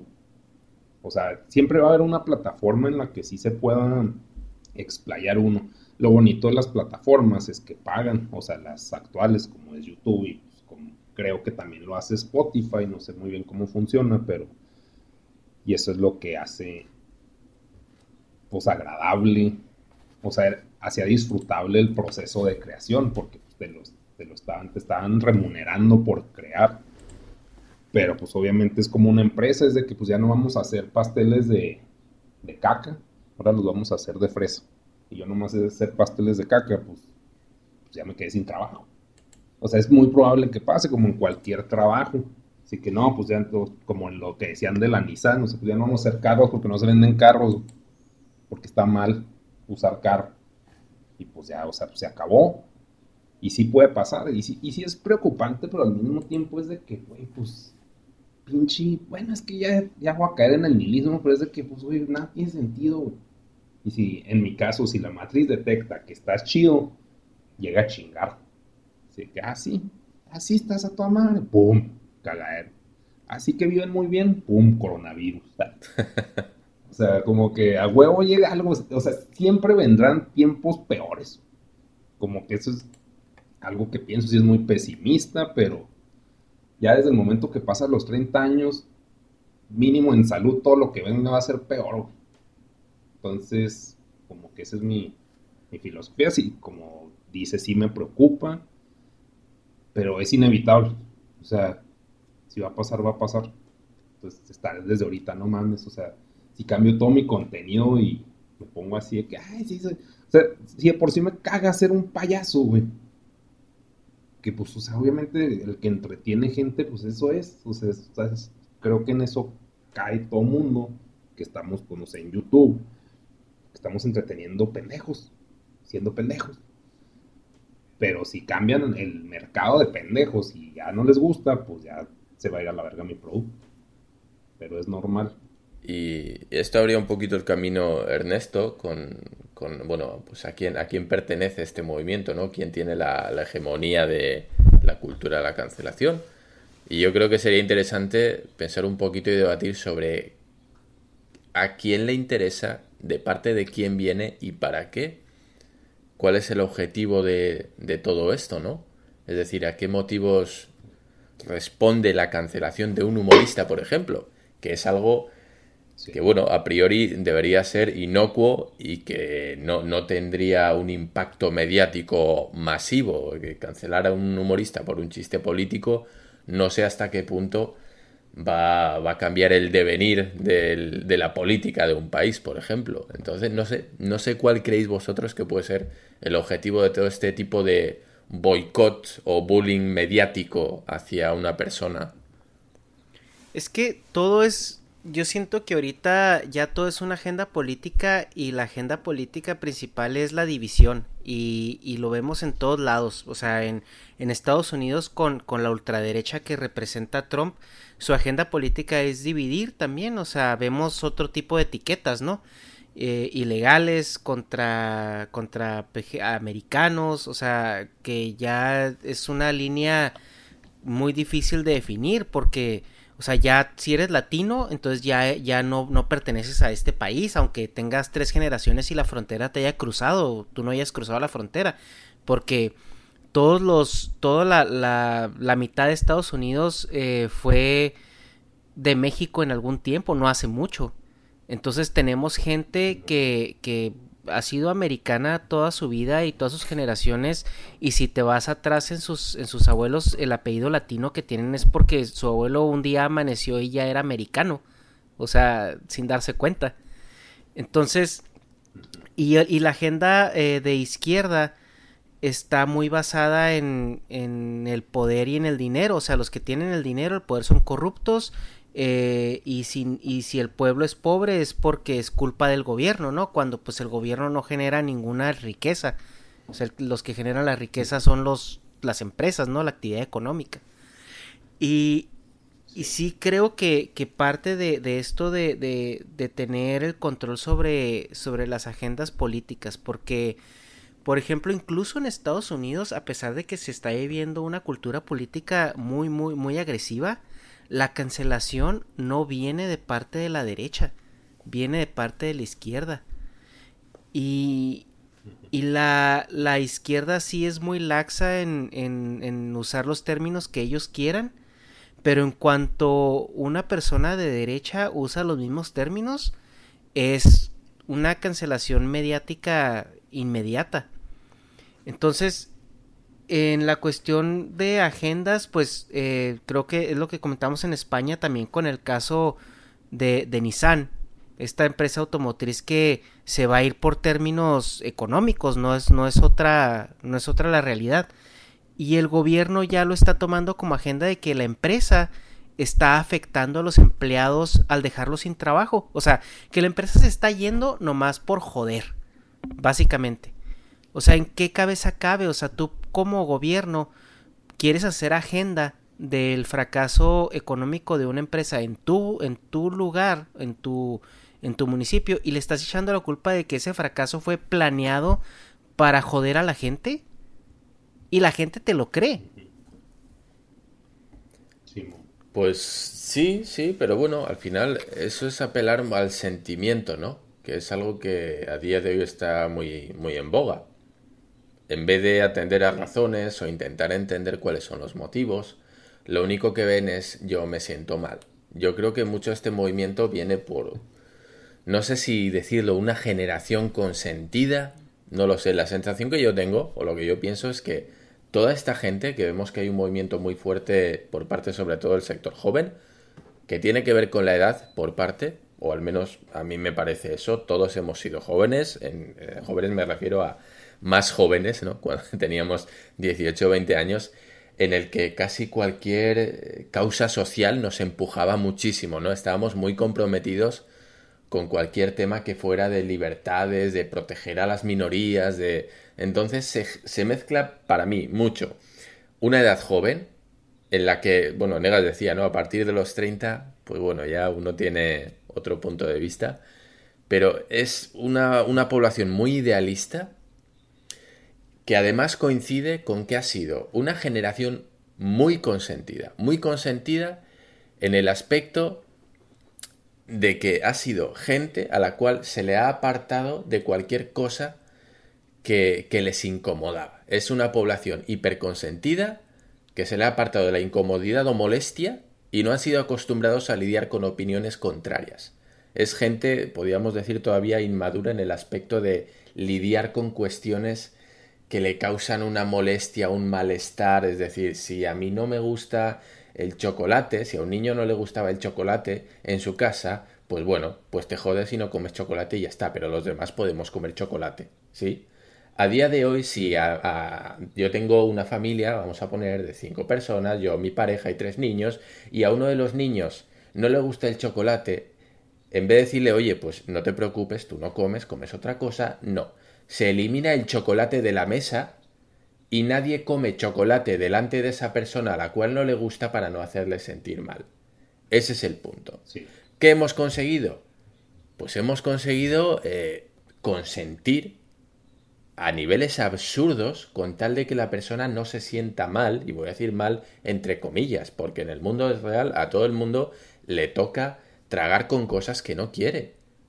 A nadie nos gusta hacer ciertas cosas y vamos a tener que hacerlas. Entonces, haber sobreprotegido a ese sector, a, una juventud a la cual había que decirle, oye, cuando salgas a la calle, la vida va a ser dura, te van a joder.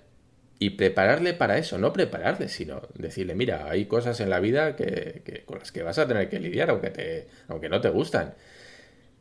¿Qué hemos hecho? Pues bueno, como Michael Jackson con sus niños, juguete que se caía al suelo, juguete que tirábamos, toma uno nuevo. O sea, em, que el niño esté entre algodones. Bueno, pues lo que conseguimos es una generación de gente que, que se ha acostumbrado a que todo lo que quiero lo tengo y lo que no quiero no lo tengo. ¿Qué pasa? Salen al mundo real y el mundo real está lleno de cosas que no les gustan. Entonces, como no tienen herramientas para gestionar esa, esa frustración, ese malestar que les causa, ¿qué hacen? Cancelar. Como yo no me siento bien con esto, en vez de lidiar con ello o decir, oye, yo no opino igual, pero bueno, soy capaz de soportar que otros opinen diferente de mí. Fíjate qué concepto tan básico. Aceptar que otras personas puedan pensar diferente de ti. O sea, algo tan sencillo como eso, la libertad de pensamiento. Pues parece que hay ciertas personas a las cuales eso les molesta. Su manera de lidiar con eso no es aceptarlo, sino intentar tirarlo abajo. Sí, ese tema creo que pues, es para el siguiente podcast, ¿no? O sea, sí está muy chido lo que acabas de decir y, y está más chido que encadenaste el pedo de la cancelación si era eso, ¿no, Ernesto? O sea, la cancelación. Este fue el tema de hoy. Y el que sigue es la, los snowflakes. No, ¿sí se llama así? Sí, sí, sí. pues sí. Sí, tenemos, tenemos ahí varios ahí pendientes, pero sí, es, es, un tema que queríamos tocar. Y, perdón, eh, a, raíz de lo que ha dicho Ernesto también, que venía muy de, de parte de la izquierda, ¿no? Este tipo de movimientos. Yo creo, no sé, seguro que os suena también el término americano que nos ha llegado, el del get woke, go broke, ¿no? Eh, que hemos visto en varias empresas americanas. Yo no sé si consideráis que este término o este concepto es una respuesta de la derecha hacia, hacia el, bueno, la cultura de la cancelación. No sé si lo veis así ¿Creéis que no tiene que ver, que es un tema simplemente económico? Es, un tema económico, Dharma. De hecho, o sea, platicamos en, un podcast anterior con, con eh, César de Esquizofrenia Natural, donde, donde tocamos esa parte de que eh, el, la generación ahorita que está haciendo todos estos movimientos sociales es una generación que no está produciendo riqueza. Entonces eh, ellos dependen de que otra persona lo haga, de que otra persona vaya a trabajar, haga, eh, innove, eh, se prepare, estudie, haga cosas nuevas, genere precisamente esa, esa riqueza que es lo que lo que va a hacer que los consuman a ellos y por ende les paguen, ¿no? O sea, pero el problema es de que ellos no, no, están, no están entendiendo el sistema. O sea, y, por ejemplo los, eh, los millennials, que pues venimos siendo nosotros, nos guste o no, como que sí somos quejumbrosos, pero entendemos que vivimos en un sistema. Entonces somos parte, parte de él, de una u otra manera, y generamos riqueza de una u otra manera.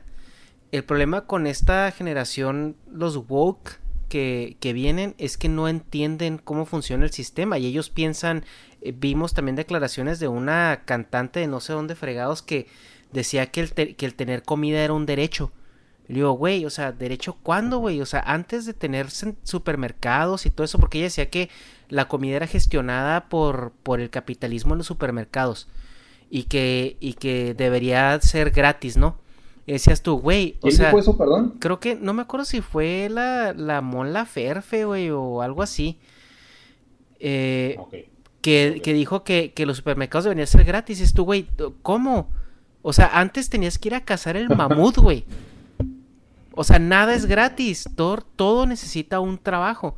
Pero ahorita el problema es de que sí, es que el, el, humano tiene derecho a ser feliz y tener todo lo que necesita proveído por el gobierno.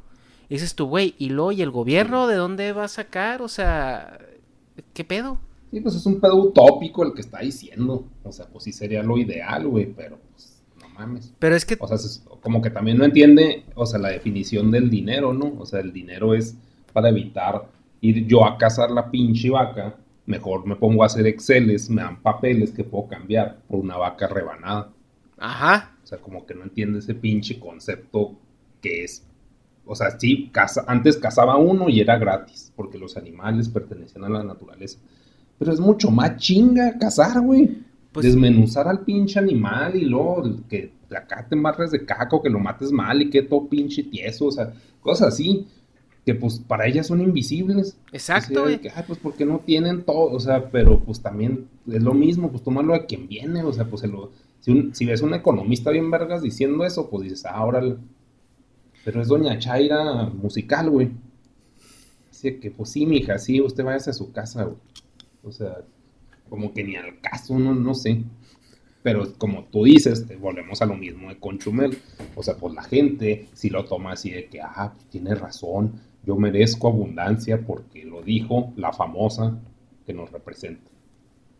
Y pues claro que, pues, está bien vergas eso. Es como decir, no, todos merecemos una viejota bien buena, güey nadie va a ir en contra de eso, ¿no? Así, ah, la verdad, ¿qué razón tienen ellas?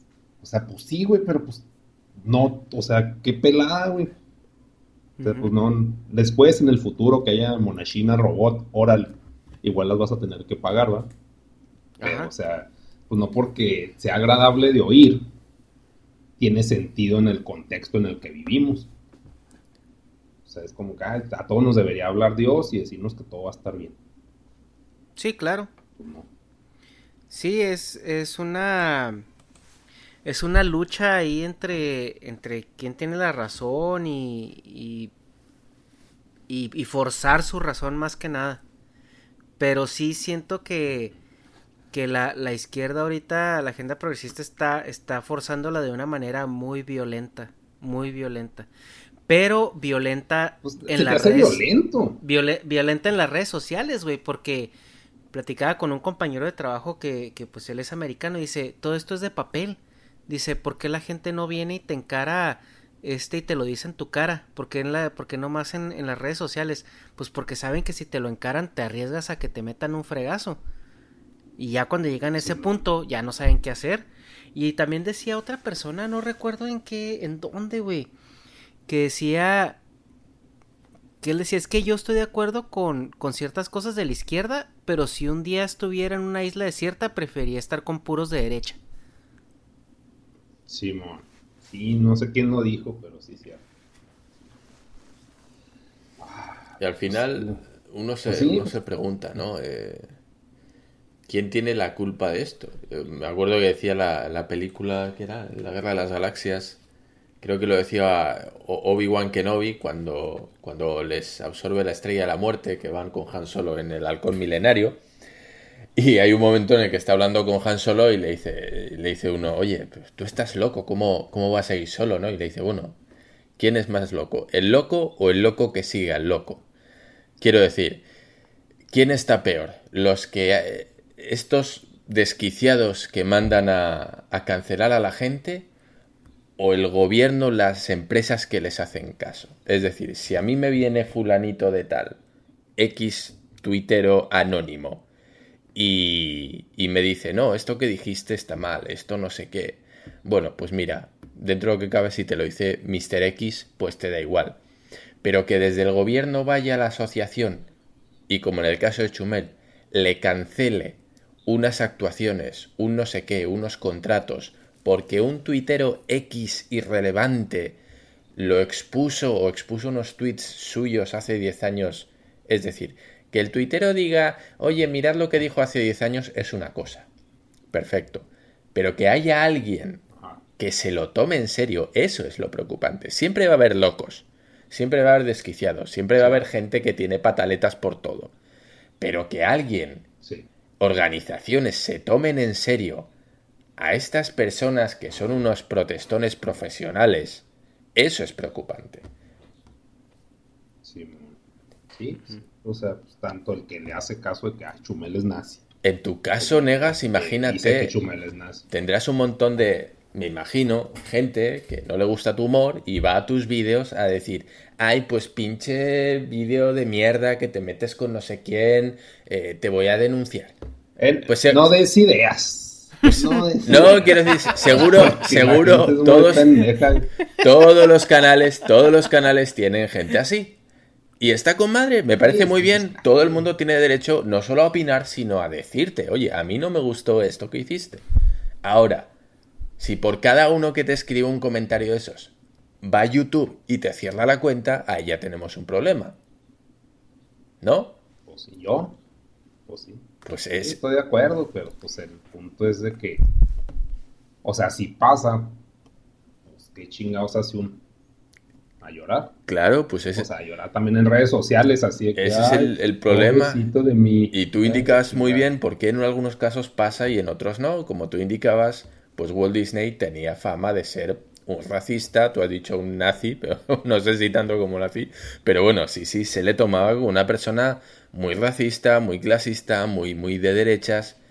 ¿Y a día de hoy dónde está la Disney? Nadie está pidiendo que cierren Disney, nadie está boicoteando sus películas, Nadie está boicoteando, oye, no vayan a ver Los Vengadores, que es de Disney. Igual Disney, pues era un pinche nazi. Nadie, ¿por qué no? Sí. Porque ya sabemos que Disney a día de hoy está siguiendo la agenda política, ¿no?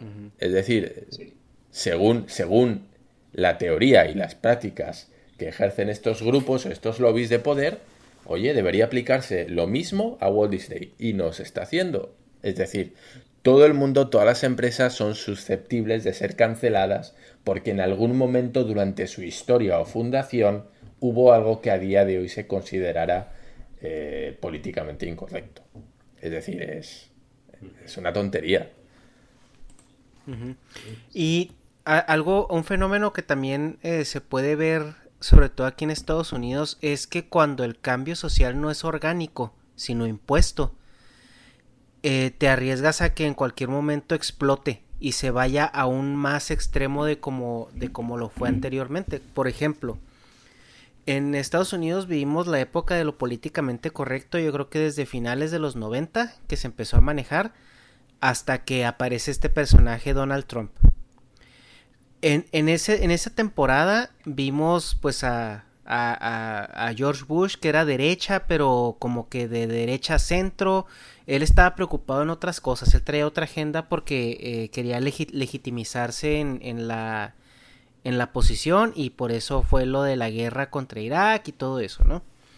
Pero ya empezaba como una agenda donde tienes que ser políticamente correcto, las mujeres son tienen lugar en, en los puestos, ya empezaba toda esa parte y luego llega Obama y como que en esos 10 años más o menos que fue el movimiento de Obama y todo eso, fue, fue una, una agenda de, de, lo políticamente correcto muy impuesta, muy, muy este, estricta. Y cuando aparece Donald Trump y Donald Trump hace todos sus comentarios que ya conocemos y la gente los festeja, dicen, ah, caray, es que no está mal, sí podemos hacerlo. Y ahora la gente que estaba reprimida, porque si ellos decían, ay, este pinche mexicano, jardinero, si ellos decían eso en, un año antes, iban a ser exiliados de la comunidad, aunque todos pensaran lo mismo. Pero ahora eso estaba bien. Entonces, ¿qué es lo que pasa? Que ese movimiento regresa y regresa más fuerte. Porque no fue un cambio. no fue un cambio orgánico. Es que es uno, uno de los peligros. Al final, cuando tú empiezas a azuzar demasiado a un bando, el otro empieza a despertar. A mí esta sensación de empujar tanto en una dirección, em, te guste o no, me da la sensación de que lo que están haciendo es ir a, a la cueva del lobo a despertarlo. Cuando estás señalando y diciendo constantemente a la gente, a un sector, es que sois unos nazis, sois unos machistas, sois, sois los malos, sois los malos, sois los malos, llega un punto en el que la gente se va a cansar. Se va a cansar y van a decir, ya, hasta aquí, ya me tocaste los cojones, me hinchaste los huevos, ya no más, ya no te voy a permitir. Y eso lo que, lo que van a conseguir es despertar al lobo. Es cuando un movimiento es demasiado extremo, tanto sea derecha como izquierda, el otro bando lo que vas a hacer es escorar la gente que está en el centro hacia un lado o hacia el otro.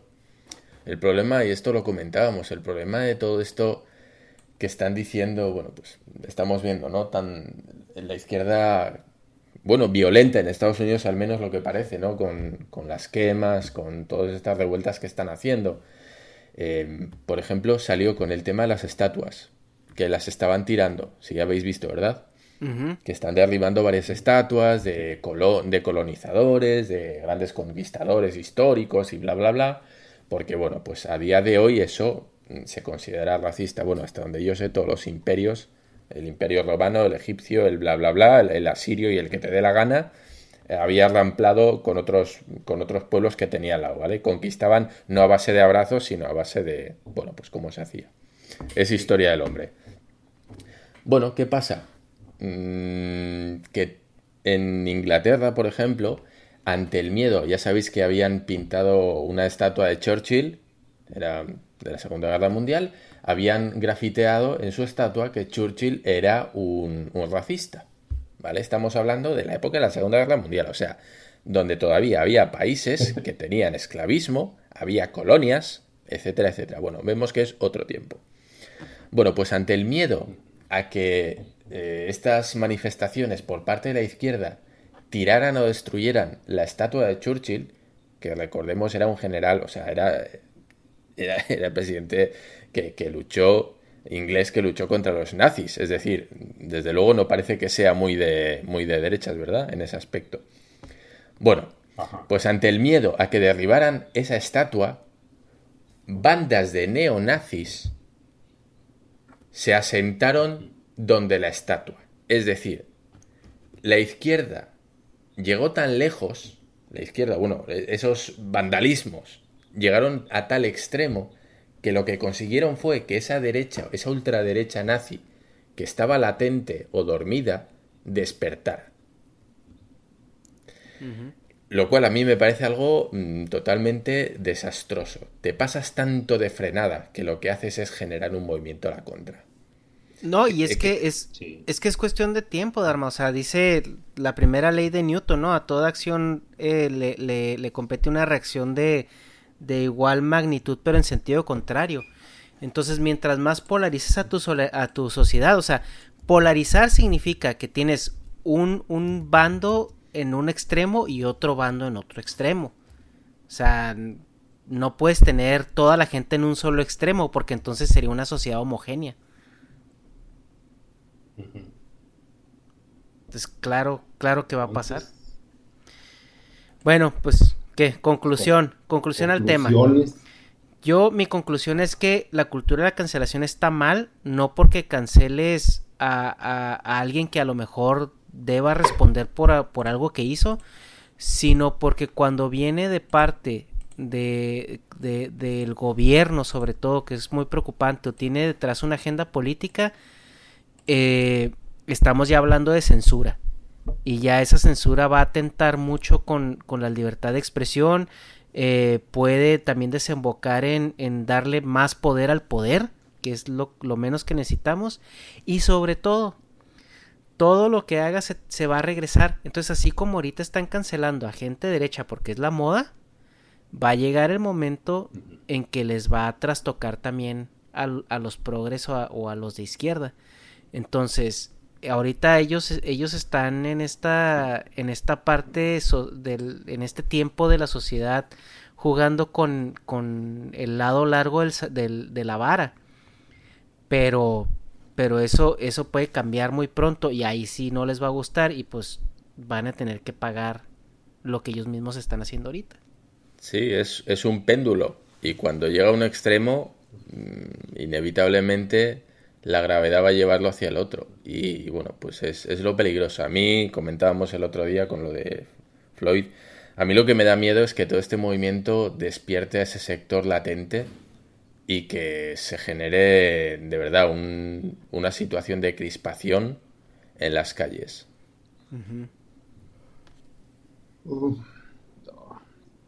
pues yo, por el contrario, no creo que pase nada.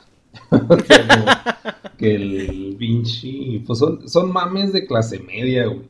O sea, como que estamos hablando de cosas que, pues, así, ay, chume, le quitan su programa. O de que, pues, órale. Pero lo también de que, ah, el poder, este, le das más poder. O sea, pues, como que, pues, el poder siempre ha hecho lo que se le da la gana, güey.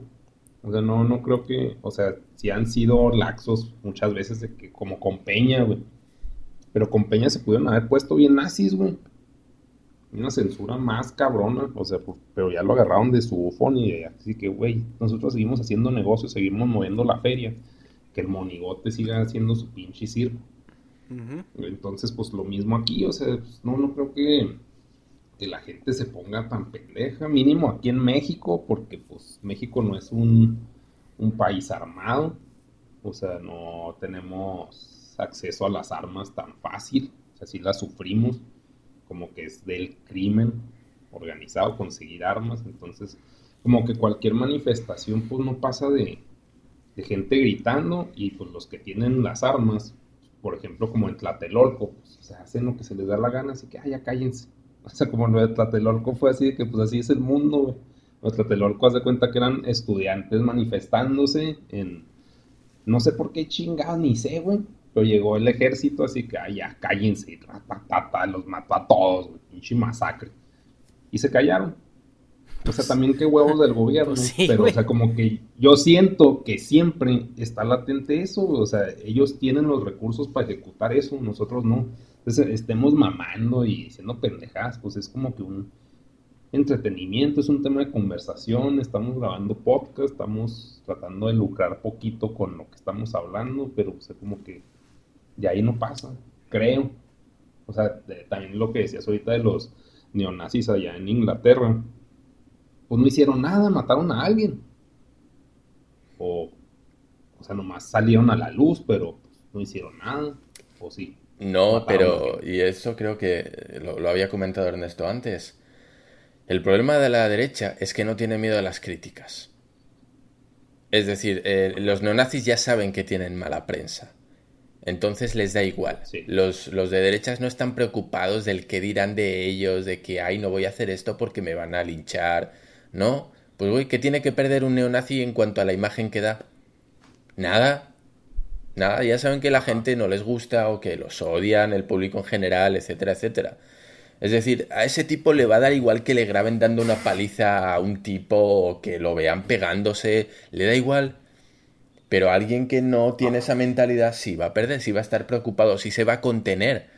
Porque me van a grabar, porque yo no hago esto, porque, güey, pues porque, no sé, tienen otra manera de pensar. El neonazi le suda la polla, dice, yo voy ahí, güey, pues me agarro a los greñudos y cuanto más piernas parta, mejor.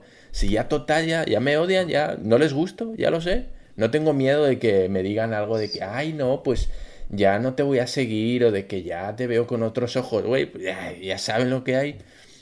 Y eso me da miedo. Además, pues la sensación que yo tengo, desde luego, es que es gente que está muy organizada, que tiene acceso a, a una economía potente. Me imagino que los neonazis estadounidenses, desde luego, están armados y bien armados. Sí. Entonces, pues, ¿qué quieres que te diga? Yo no sé hasta qué punto estos universitarios que salen a las manifestaciones y como mucho tiran piedras, eh, estarían dispuestos a enfrentarse a un grupo de neonazis de verdad. Es decir, mm, pues yo, yo, lo veo algo injusto si se llegan a enfrentar en un cara a cara. ¿Qué quieres que te diga? Sí, pues eh, acostumbrados a lidiar con la policía que, que, que no se atreven por la imagen que van a dar en la tele, por el qué dirán de las agresiones policiales. Digamos que, bueno, pues tienen cierto miedo, ¿no? Entonces se están enfrentando a unos cuerpos y policías del Estado que se piensan mucho a quién le dan con la porra o a quién le disparan una pelota de goma porque pues luego los pueden linchar y los pueden echar del cuerpo, ¿no? Pero cuando te enfrentes a un grupo de, de, ultraderecha, que, güey, le suda la polla lo que, lo que digan, lo que filmen, pues ahí no se van a contener y ahí sí vas a salir perdiendo, cabrón. No, pues negas. y, acá no creo que pase.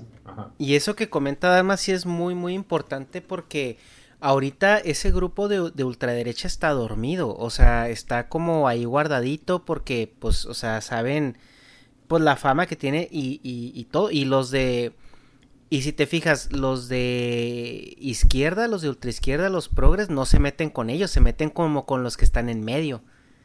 O sea, por ejemplo, Chumel. Güey, o sea, toda la gente que han cancelado es gente que se identifica más con la izquierda, centroizquierda, que centro derecha. O sea, porque por más que digas que Chumel es, es este fresón y así, Chumel no es de derecha, güey. No, no. O sea, él es más centroizquierda. Entonces, entonces la izquierda se mata sola. Es que la izquierda está muy polarizada. O sea, la ultraizquierda está running the show ahorita. Y... Ajá, pero pues, o sea, por lo mismo que son la izquierda, pues no. O sea, por ejemplo, los nazis, los neonazis los considero ultraderecha. ¿Tiene sentido? Ajá, sí, sí, sí.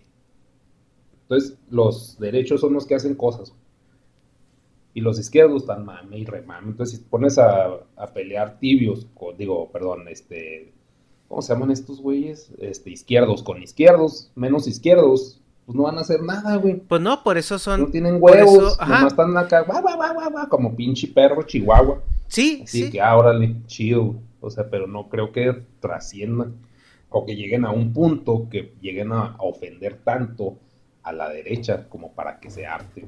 O sea, no, no lo creo. Se me hace, o sí, como que se están dando de manotazos nomás así, como locas en un antes. Es que el, es que el problema es de que la izquierda cada, cada vez está siendo más violenta, güey. Ese es el problema. y la, han hecho violento? la violencia era un como atributo de la ultraderecha o de la derecha. han hecho violento los los izquierdos. Pues es que mira, por ejemplo, en Estados Unidos, güey. Los de la izquierda eran los hippies, lo del amor, no a la violencia y todo eso. ¿Y qué estamos viendo ahora? Todo lo contrario. ¿Qué pasó hace poco con lo del coronavirus en Estados Unidos? ¿No se metieron al Capitolio tres tipos con metralletas? ¿Con automáticas? Oye, eso. esos eran izquierda. Esos eran, esos eran derechos, porque andaban, andaban buscando que les regresaran su libertad. Pero, o sea, sí se ha visto ya que la izquierda se está haciendo más y más, este, eh, agresiva, güey, porque ahorita están tumbando estatuas de, de, de, la guerra civil y de incluso de, de conquistador, están tirando estatuas de frailes porque eran, según ellos, es que no lo dudo, ¿verdad? Que eran como pedófilos o cosas así. Pero, pero pues, güey, o sea, o sea, ¿por qué lo está haciendo ahorita? O sea, y, ya las marchas están haciendo más agresivas y más agresivas. Ya las marchas ya les vale gorro si matan a un policía o si lo patean. O sea, ya están destruyendo negocios. se está volviendo más violenta. Y como se están saliendo con la suya, están escalando y escalando esa violencia. Yo creo que, yo creo que hay un threshold, O sea, hay un punto en el que si se pasan de esa línea, los derechas van a salir rata, Ese es el eh, problema. Eh, eso es lo que dice Dharma. Pero no hay pedo, porque pues es, o sea, son, son, o sea, como que va a pasar una vez, no siempre. El problema, güey, es que, cuando, pase, cuando pase los de derecha hagan eso, porque pues lo pueden hacer, porque como dice Dharma, sobre todo en Estados Unidos, están armados hasta los dientes. Va a haber una dominancia importante y la agenda de ultraderecha va a tomar fuerza, que también esa es una agenda muy peligrosa. Claro. Entonces, eso es, eso es lo que Dharma está comentando, güey. O sea, no nada más es de que los de derecha lleguen, apacigüen, hagan su cagadero y luego ya se, queden muy a gusto. Ajá.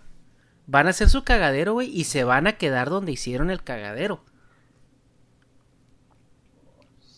O sea, pues bueno, no. Sí tiene razón todo lo que están diciendo, pero no sé por qué no creo, no sé por qué no creo que llegue a ese punto. A ver, si es verdad, si es verdad que además ahora mismo estamos hablando de tres países diferentes y no es lo mismo la fuerza que tiene en un país en otro. Como dices tú, Negas, por ejemplo, en, en México no hay tanto acceso a armas, en España mucho menos, pero en Estados Unidos sí. Entonces la percepción que tiene o la sensación de peligro latente que tiene Ernesto de lo que puede pasar allí no es la misma que hay en México o en España. En España la derecha como mucho, pues bueno, se pondrán las instituciones y habrá peleas mm, a navajazos como mucho en las calles. Pero eso de salir con sus fusiles, etcétera, etcétera, eso es algo impensable. Me imagino que lo mismo debe pasar en México. Entonces, a nosotros nos resulta un, un futuro no incierto, sino un futuro prácticamente imposible de ver, ¿no? Pero en Estados Unidos, tal y como está la coyuntura social, sí se alberga ese escenario. Y creo que es ahí por donde está tirando Ernesto. Ah, ok. Sí, entonces, pues sí, cada quien, o sea, como que cada quien tiene razón en su contexto. En, en, México, así. Negas, lo que yo siento o creo que puede pasar por la, la, ineptitud del gobierno que está ahorita en cuanto a asegurar la, pues, la seguridad de las personas eh, es que sí puede haber movimientos eh, de, pues de, personas que comulgan con que el rico es malo y tú por simplemente tener un carro, porque así lo han dicho, que todo mundo tiene derecho a tener un carro, no nada más los ricos porque trabajan, puedan meter, meterse a tu casa y, y, robarte y, y, ellos están en su derecho porque pues ellos son pobres y tú eres rico porque tienes casa, güey. Y si el gobierno, si el gobierno no está garantizando tu seguridad con las instituciones públicas, con la fuerza pública, pues entonces, ¿qué es lo que va a pasar? Pues sí, no, creo. O sea, espero tener razón y que estén mal. No, esperemos también que tengan razón. Todos, esperan lo mismo. todos esperamos eso, desde luego, esperamos estar equivocados. Pero, pues sí, o sea, por ejemplo, pues volvemos a lo mismo con eso que dices, nada, pues que llegan los pobres y te pinche saquean. Pues suponiendo, llegan con un rico, pues el rico los truena porque tiene guardias, que está más pinche protegido porque los ricos viven mejor. Pues ahí lo pueden tronar. Pues sí, güey, pero tú crees que se van a ir a meter a la casa del rico. Güey, pues chécate. Es entre jodidos siempre. Chécate la estadística, cuántos Urus se roban versus cuántos BMW se roban. Pues tiene más seguridad que el otro. Pues sí, exacto, güey. O sea, si, un, si unos güeyes se van a meter a robar una casa, no se van a meter a la mansión de, de Don Pendejo, o sea, se van a meter a la, casita donde le pueden sacar los electrodomésticos y, tres, cuatro anillos. y, y ahí has dicho tú, ¿no? Los pobres se van a meter y, uy, no solo los pobres, hay mucha gente que aprovechando esta ola de vandalismo, pues lo he hablado con él esto el otro día, hay gente que pues tiene una PlayStation nueva o, tiene una pantalla nueva, comentábamos, ¿no? Eh, del Walmart gracias a, a, las revueltas. Y yo no sé hasta qué punto yo me niego a creer que todos los que están ahí son pobres, ¿no? no, ah, muchos no son pobres, muchos aprovechan esa ola para decir, ah, no, pues yo también hago de las mías. Pues es que ya desde que te estás robando un PlayStation. Digo, ya. Claro, entonces, pues lo que tú dices, la percepción que puede dar es que no, pues son los pobres o la clase baja. No, no, no, no, no. No solo es la clase baja. Y hay mucha gente que, que se apunta a un bombardeo, ¿no? De hecho, aquí, aquí por ejemplo, la, la, izquierda que hay ahora en España y que está cogiendo poder, son clase media alta. O sea, no, muchos no son pobres, no es gente de que de, de un estrato muy bajo de la sociedad, no. Es gente acomodada. Pues sí, porque la clase media alta es la que tiene ahorita tiempo para no hacer nada y eso es, o sea, son los son los hijos de Y vemos también lo que comenta Peterson, todos estos movimientos Inglaterra, Estados Unidos, las universidades en las que hay este tipo de cosas, ¿cuáles son? La Universidad de Yale, la Universidad de no sé dónde, esas universidades son privadas, es de gente con dinero, no son universidades estatales. Y principalmente todos los que estudian carreras de humanidades. Porque los que están estudiando ingeniería, tecnología, medicina, no tienen tiempo para esas pendejadas. Sí, no tienen ni tiempo ni interés, güey. Pues no, güey, porque pues ellos la tienen muy clara. Sí. Pero bueno, yo creo que aquí cortamos este podcast eh, porque hay muchos, muchos otros temas que queremos tratar, pero si no, pues aquí vamos a durar mucho tiempo. Pues este, muchas gracias, Dharma Negas. ¿Algún comentario final que quieran hacer? Yo no. Muy bien. ¿Dharma? Ah, pues, pues no, nada más que pues no intenten o no traten de censurar el humor. Ya si nos empiezan a quitar eso, mal vamos, ¿no? Y que a pesar de que haya opiniones que no nos gustan de un bando o del otro, aceptarlas, aceptar que, que también tienen derecho a opinar diferente, que hay derecho a que la gente pues piense lo que quiera, discrepe de lo que tú dices Güey, pues porque a todos nos gusta que nos dejen decir lo que pensamos, ¿no? A nadie nos gustaría que nos dijeran, no, güey, pues tú como no, no piensas igual que yo, a la chingada, ni, ni opinión, o sea, ni, ni, derecho a abrir la boca tienes.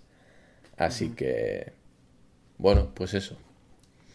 Sí, y sobre todo enfocarse a pedirle cuentas a quien tiene que rendir cuentas, ¿no? No a, no a los comediantes, a los actores, todo ello, porque pues ellos viven de la cultura y la cultura ellos no la ponen.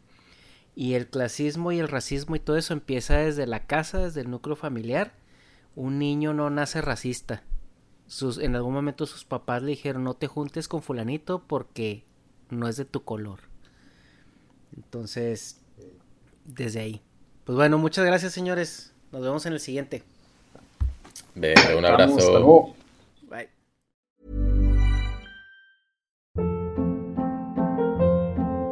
Hold up. What was that? Boring. No flavor. That was as bad as those leftovers you ate all week. Kiki Palmer here, and it's time to say hello to something fresh and guilt-free. Hello Fresh. Jazz up dinner with pecan-crusted chicken or garlic butter shrimp scampi. Now that's music to my mouth. Hello Fresh. Let's get this dinner party started. Discover all the delicious possibilities at hellofresh.com.